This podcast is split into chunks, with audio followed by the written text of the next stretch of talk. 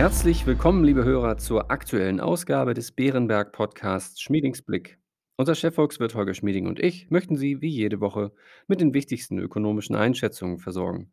Heute soll der Fokus auf den Inhalten des Koalitionsvertrages sowie der neuen Covid-Variante liegen.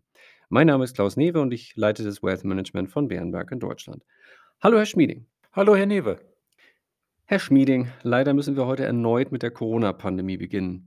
Letzten Freitag hat eine neue Covid-Variante die Märkte purzeln lassen. Mittlerweile ist Omikron auch in vielen Ländern Europas angekommen, zumeist im Zusammenhang mit Reisenden aus Südafrika. Wie schätzen Sie die Risiken der Omikron-Variante auf die Wirtschaft ein? Müssen wir uns in den kommenden Wochen oder Monaten auf einen spürbaren Rückschlag einstellen? Herr Newe, auf einen gewissen Rückschlag müssen wir uns wahrscheinlich einstellen. Ja. Aber alles in allem, es ist ja nicht ungewöhnlich, dass ein weit verbreitetes Virus Mutationen hervorbringt, die ansteckender sind, aber nicht unbedingt gefährlicher als die ursprünglichen Varianten. Nur dieses Risiko einer neuen Omikron-Welle trifft Kontinentaleuropa zu einem besonders schlechten Zeitpunkt. Zum einen Blick nach draußen aus dem Fenster. Wir sind jetzt in der dunklen Jahreszeit, in der Jahreszeit, wo Menschen viel Zeit in Innenräumen verbringen, was es dem Virus ja erleichtert, sich zu verbreiten. Zum anderen ist bei uns in Deutschland, ja auch in Österreich und in anderen Teilen Kontinentaleuropas zu beobachten, dass regional Gesundheitssysteme bereits am Limit sind und deshalb alle zusätzlichen Belastungen erhebliche Probleme verursachen könnten. Also zwei Risiken gibt es schon im Zusammenhang mit der Omikron-Variante. Zum einen ist es natürlich jetzt ein zusätzliches Argument, Kontakte noch stärker zu beschränken, noch härtere Restriktionen, damit Delta sich weniger ausbreiten kann und auch Omikron sich nicht so ausbreiten kann. Und zum anderen haben wir die Gefahr, dass wenn wir jetzt Delta tatsächlich unter Kontrolle bekommen, da gibt es erste Anzeichen für in den Inzidenzzahlen in Österreich, auch teilweise in Deutschland. Wenn wir Delta jetzt unter Kontrolle bekommen, haben wir immer noch das Risiko, dass uns kurz danach eine Omikron-Welle bevorstehen könnte. Und das würden wir leider, während diese Wellen laufen, auch in den Wirtschaftszahlen sehen. Eine Zusatzfrage zu dieser Omikron-Welle. Auch wenn sie früh kommt, verändert die Omikron-Variante die Wachstumsprognose für das kommende Jahr? Nein, auch das Omikron-Risiko verändert die Wachstumsprognose für das kommende Jahr eigentlich nicht oder höchstens sehr, sehr wenig. Das müssen wir im Einzelnen noch abwarten. Wir haben zum einen ja gesehen von Welle zu Welle der Pandemie, dass sich das Wirtschaftsgeschehen stärker abgekoppelt hat von der medizinischen Lage. Das heißt, vor einem Jahr beispielsweise, in der damaligen Winterwelle, waren die wirtschaftlichen Schäden zwar spürbar, aber viel, viel, viel geringer als in der ersten Welle der Pandemie. Auch jetzt würde ich erwarten, dass in einer neuen Welle, der Delta-Welle und vielleicht einer weiteren Omikron-Welle die Beeinträchtigung der Wirtschaftsaktivität geringer wäre, als es im vergangenen Winter der Fall gewesen ist. Zum anderen sagen Fachleute ja, dass die Impfstoffe, die wir haben, vermutlich auch gegen Omikron helfen, auch wenn sie vielleicht nicht ganz so wirksam sind wie gegen die Delta-Variante. Das ist wohl noch eine offene Frage. Aber sie sollen ja helfen, schwere Verläufe erheblich zu reduzieren. Und wir sehen als Reaktion ja auf die Restriktionen im Zusammenhang mit der Delta-Welle eine deutliche Zunahme der Impftätigkeit. In Österreich wird zurzeit pro Tag 1,2 Prozent der Bevölkerung geimpft. In Deutschland bekommen jetzt pro Tag 0,8 Prozent der Einwohner den Peaks. Also das wesentliche Mittel, um die Delta-Welle und wohl auch eine denkbare Omikron-Welle in den Griff zu kriegen, impfen, impfen, impfen. Dieses Mittel wird ja offenbar ergriffen. Deshalb denke ich, sollte Delta bzw. sollte Omikron doch dazu führen, dass wir unsere Wachstumsprognosen für Anfang kommenden Jahres zurücknehmen müssen, dann dürfte das kein dramatischer Effekt sein. Und vor allen Dingen würde ich erwarten, dass wir das dann wieder aufholen können, weitgehend in den zweiten und dritten Quartalen des kommenden Jahres. Denn die Verbraucher haben Geld, sie möchten es gerne ausgeben. Wenn sie jetzt kurzzeitig etwas weniger ausgeben, als sie gerne möchten, weil halt einige Aktivitäten beschränkt sind und weil sie Kontakte beschränken müssen, dann denke ich, werden sie das dann im Verlauf des kommenden Jahres doch ausgeben, sodass die Prognose für die Gesamtnachfrage, das gesamte Wirtschaftswachstum 2022 sich eigentlich nicht groß ändern dürfte. Vielen Dank für Ihre Einschätzung, Herr Schmieding, zu diesem noch sehr jungen Thema und der Neuerungen. Blicken wir nun auf die deutsche Politik. In der kommenden Woche wird die sogenannte Ampelkoalition aus der SPD, den Grünen und der FDP die Regierungsgeschäfte nun übernehmen. Lassen Sie uns aus dem volkswirtschaftlichen Blickwinkel auf die Inhalte des Koalitionsvertrages schauen, welcher letzte Woche veröffentlicht wurde.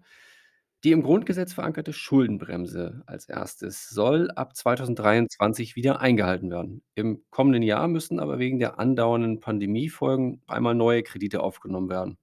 Gleichzeitig zeigt der Koalitionsvertrag einige Wege auf, um die Schuldenbremse ab 2023 doch etwas zu umgehen, sei es durch Sonderfonds oder den verstärkten Einsatz der staatseigenen Kreditanstalt für Wiederaufbau und staatliche Unternehmen wie der Deutschen Bahn. Was hat dies für wirtschaftliche Auswirkungen? Ne, natürlich. Es gibt mehr Spielraum für Ausgaben in dem Sinne, dass ohne dieses teilweise Umgehen der Schuldenbremse tatsächlich der Bund hätte sehr hart auf die Ausgabenbremse treten müssen. Dass es eben nicht zu einem harten Bremsen bei den Ausgaben kommt, ist gut für die Konjunktur. Und je nachdem, wofür das Geld eingesetzt wird, ob es sinnvoll eingesetzt wird oder nicht, kann es auch ganz gut oder eben nicht gut für das langfristige Wirtschaftswachstum sein. Aber für unseren wirtschaftlichen Ausblick hat das eigentlich nichts geändert. Es war ja keine Überraschung. Ich glaube, auch Jamaika hätte genau das gemacht, nämlich Wege gefunden, um die Schuldenbremse doch etwas zu umgehen. Das heißt also, um für den Bundeshaushalt im Jahr 2023 ein etwas höheres Defizit als 0,35 Prozent der Wirtschaftsleistung zuzulassen. Also eine Überraschung ist es nicht. Unsere Prognosen für das Wirtschaftswachstum, auch für den fiskalischen Ausblick für Deutschland, sind unverändert.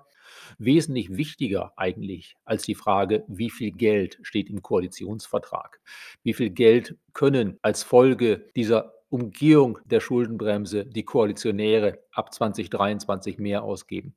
Wesentlich wichtiger ist ja die Frage, ob tatsächlich mehr staatliche Investitionen möglich sind.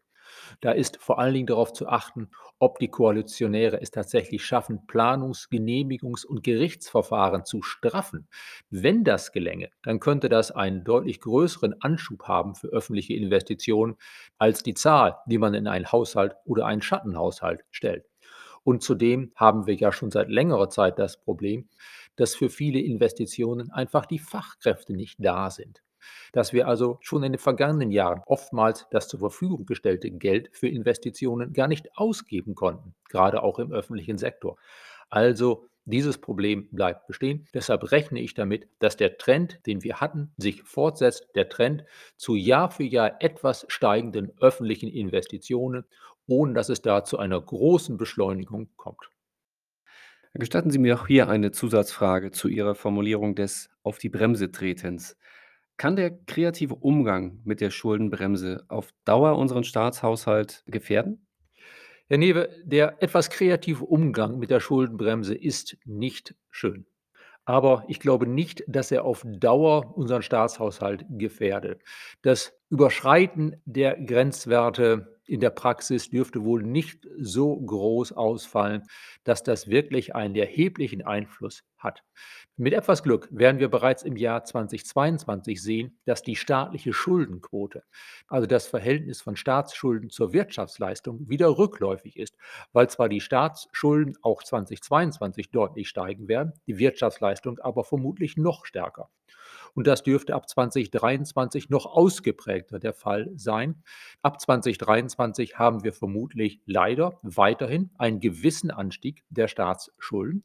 Wenn wir die Staatsschulden gut verwenden, ist es vielleicht auch gar nicht so schlecht, aber vermutlich einen deutlich stärkeren Anstieg der Wirtschaftsleistung.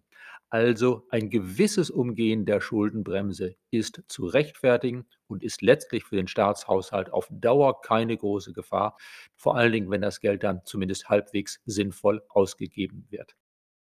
Dann möchte ich jetzt einmal das Thema zu einem anderen Aspekt des Koalitionsvertrages wechseln, Herr Schmieding. In Bezug auf die Europapolitik möchte die Ampel die Europäische Union zu einem, ich zitiere, föderalen europäischen Bundesstaat weiterentwickeln. Ist das nur eine Floskel oder erwarten Sie konkrete Schritte, beispielsweise zu einer europäischen Bankenunion?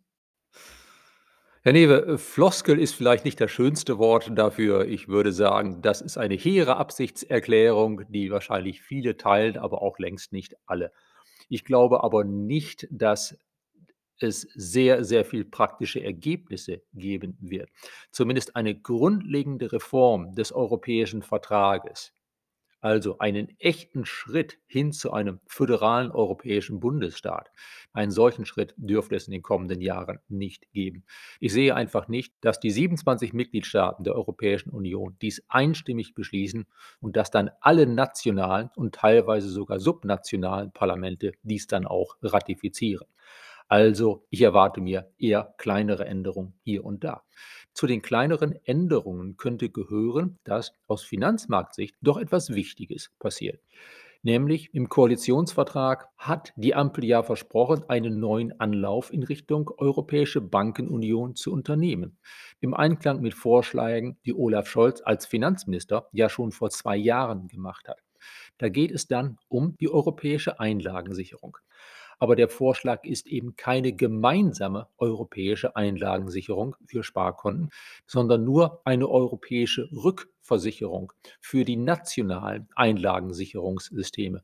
Also eine Rückversicherung, die wahrscheinlich nur selten einspringen würde, da zunächst alle nationalen Möglichkeiten ausgeschöpft werden müssten und die vermutlich auch ähnlich wie beim europäischen Stabilitätsmechanismus darauf achtet, dass alle möglichen Hilfen dann auch mit leichten Zinsen später zurückgezahlt werden. Also einen neuen Anlauf zur Europäischen Bankenunion und einige andere Fortschritte in Einzelbereichen halte ich für möglich, aber nicht einen Schritt zu einem echten föderalen europäischen Bundesstaat oder einer echten Fiskalunion. Das ist unter den gegebenen politischen Umständen in Europa sehr unwahrscheinlich. Dann nehmen wir Europa jetzt als Stichwort für das nächste Thema und schauen wir uns die Auswirkungen des Koalitionsvertrages auf die Außenpolitik generell an. Annalena Baerbock ist für das Amt der Außenministerin vorgesehen. Die neue Regierung will ein wertegeleitetes internationales System stärken. Das könnte insbesondere die Beziehung zu China und Russland betreffen. Wie schätzen Sie die möglichen wirtschaftlichen Folgen ein? Herr Newe, es könnte gut sein, dass eine wertegeleitete Außenpolitik tatsächlich zu mehr Spannung und hier und da auch mal zu Sanktionen führt. Aber wenn wir das gemeinsam mit unseren europäischen Partnern und den USA in Angriff nehmen, dann ist das Risiko, dass China beispielsweise mit massiven Sanktionen antworten würde, eher gering. Denn auch China kann es sich nicht leisten, seine Wirtschaftsbeziehungen mit dem gesamten Westen erheblich leiden zu lassen. Also ich denke, wir würden es verkraften können, vor allen Dingen, wenn es nicht im Alleingang ist, sondern eben gemeinsam mit unseren Partnern. Was Russland betrifft, es geht nur 2% der deutschen Warenausfuhr nach Russland im Gegensatz zu 9% der Warenausfuhr nach China. Wirtschaftlich gesehen sind deshalb mögliche Spannungen mit Russland von nicht so großer Bedeutung wie mögliche Spannungen mit China. Dann springen wir thematisch jetzt kurz zurück ins Inland. Die SPD hat im Vertrag einen höheren Mindestlohn durchgesetzt. Er soll jetzt in einer einmaligen Anpassung von 9,60 Euro pro Stunde auf 12 Euro pro Stunde erhöht werden. Das ist ein Plus von 25 Prozent. Dies stellt eine potenzielle Herausforderung für den Einzelhandel und einige Dienstleister wie Friseure dar. Dort ist es nicht immer möglich, den höheren Mindestlohn über Preiserhöhungen abzufangen. Wird diese Anhebung zu einem spürbaren Stellenabbau führen können? Diese Anhebung wird einige Bereiche, Sie haben einige genannt, natürlich belasten, aber ich glaube nicht, dass es zu einem spürbaren Stellenabbau kommt. Insgesamt haben wir ja eher eine Knappheit an Arbeitskräften. Und ich denke, dass gewisse Arbeitsplatzverluste, die sich wohl in Grenzen halten werden, durch Arbeitsplatzgewinne in anderen Bereichen aufgefangen werden kann. Mir wäre es lieber gewesen, den Mindestlohn nicht so heraufzusetzen. Mir wäre es lieber gewesen, das den Tarifparteien zu überlassen. Aber der Schaden des Mindestlohns dürfte sich in Grenzen halten in einer konjunkturellen Lage, in der halt Arbeitskräfte knapp sind. Ein solcher Mindestlohnanstieg wäre in einer anderen Lage, einer Lage, in der man ohnehin schon erhebliche Arbeitslosigkeit hätte, wäre der viel gefährlicher gewesen. Also schade schon, aber nichts, was den wirtschaftlichen Ausblick erheblich eintrübt. Erlauben Sie mir auch hier wieder eine Zusatzfrage zu dem ja schon oft besprochenen aktuellen Inflationsthema. Wie bewerten Sie das Risiko in diesem Zusammenhang einer Lohnpreisspirale? Herr Newe, das Risiko müssen wir natürlich im Auge behalten, angesichts von Inflationsraten zurzeit um die 5%. Aber es gibt derzeit in Deutschland keinen Anhaltspunkt, dass dieses Risiko wirklich eintritt. Wir haben gerade einen Tarifabschluss für die Beschäftigten der Länder über zwei Jahre. Einmal 1300 Euro pro Person und dann ab Dezember diesen Jahres 2,8 Prozent mehr Lohn. Das sind Größenordnungen, die verkraftbar sind, die keine Lohnpreisspirale auslösen. Dann ist nicht zu vergessen das Thema der Rente, denn im Koalitionsvertrag der Ampelkoalition wurde sich ausgiebig mit diesem Thema beschäftigt. Nun soll es unter anderem keine Anhebung des Renteneintrittsalters geben und die Rente soll mindestens 48 Prozent des Nettolohns betragen. Mit Hinsicht auf den demografischen Wandel kostet dies viel Geld. Wie lässt sich dieser Schritt bewerten? Herr Newe, das Urteil ist eindeutig. Schade, wir haben das Thema Rentenreform mal wieder vertagt. Damit ist die Rente nicht zukunftsfest. Wir können uns das einige Jahre leisten, aber es ist so sicher wie das Arme in der Kirche. In Sachen Rente wird dann in künftigen Koalitionsverträgen mehr passieren müssen. Mit Glück gibt es ja einige Verbesserungen im Detail, Anreize zu setzen, länger zu arbeiten für Leute, die das möchten. Aber insgesamt haben wir hier keinen großen Fortschritt. Ich habe auch hier wieder eine Anschlussfrage. Die Ampelkoalition plant zudem oder man könnte auch sagen, zumindest eine kleine aktienbasierte Komponente mit 10 Milliarden Euro im Jahr 2022 einzuführen. Dies bedeutet, dass ein kleiner Teil der Rente in global aktienbasierte Fonds investiert werden soll. Wie schätzen Sie dieses Novum ein? Das ist ein kleiner Schritt in Richtung Kapitaldeckung. Das ist ein kleiner Schritt in die richtige Richtung. Man könnte sagen, ein guter Start. Die Koalition will ja auch in anderen Säulen der Rentenversicherung, beispielsweise bei den Betriebsrenten, die Anlage in ertragreichere Formen wie Aktien erleichtern. Geht in die richtige Richtung, reicht aber nicht aus. Herr Schmieding, mit den Grünen in der Koalition sind natürlich, könnte man sagen, die Themen wie Klimaschutz, Nachhaltigkeit und grüne Politik besonders interessant.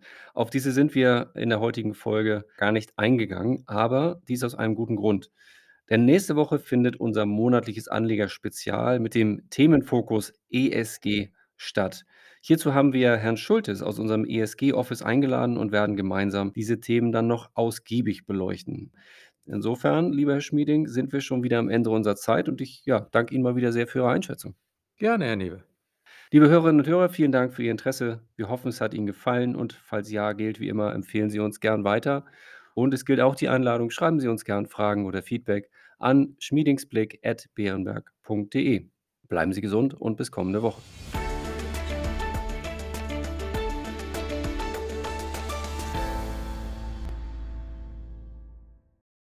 Wichtige Hinweise. Bei dieser Information handelt es sich um eine Marketingmitteilung. Diese soll Ihnen Gelegenheit geben, sich selbst ein Bild über eine Anlagemöglichkeit zu machen. Wir weisen ausdrücklich darauf hin, dass diese Information keine individuelle Anlageberatung, keine Anlageempfehlung und keine Anlagestrategieempfehlung darstellt. Frühere Wertentwicklungen sind kein verlässlicher Indikator für die künftige Wertentwicklung.